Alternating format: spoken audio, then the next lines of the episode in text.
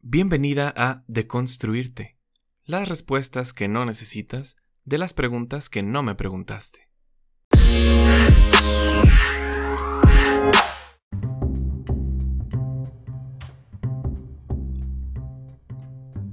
Hablemos de contradicciones.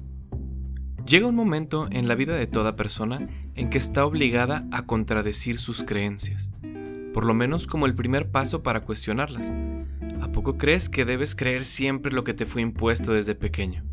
Al contrario, necesitas resignificarlo. Y en todo este proceso caerás muchas veces en contradicciones con lo que ya creías y lo que estás a punto de creer.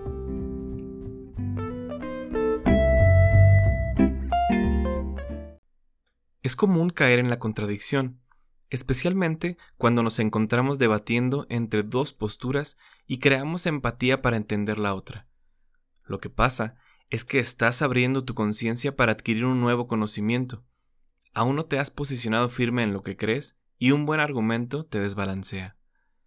Debes saber que tu vida se limita por tus creencias, pero tus creencias también deben evolucionar.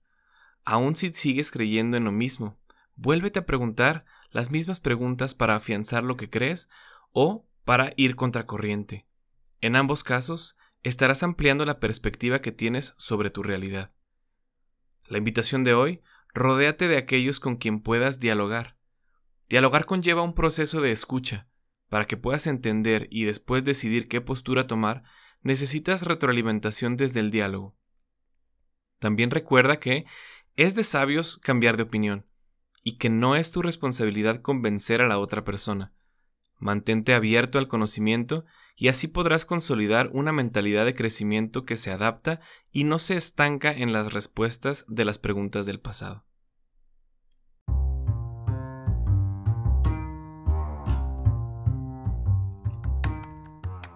¿Te gustó el mensaje del día de hoy? Comparte este episodio con alguien con quien disfrutes dialogar y luego invítale a un café para que platiquen sobre un tema que les genera controversia. Te espero el siguiente martes con el capítulo Realidades. Y si quieres conocer más de mis proyectos, entra a geranuns.com.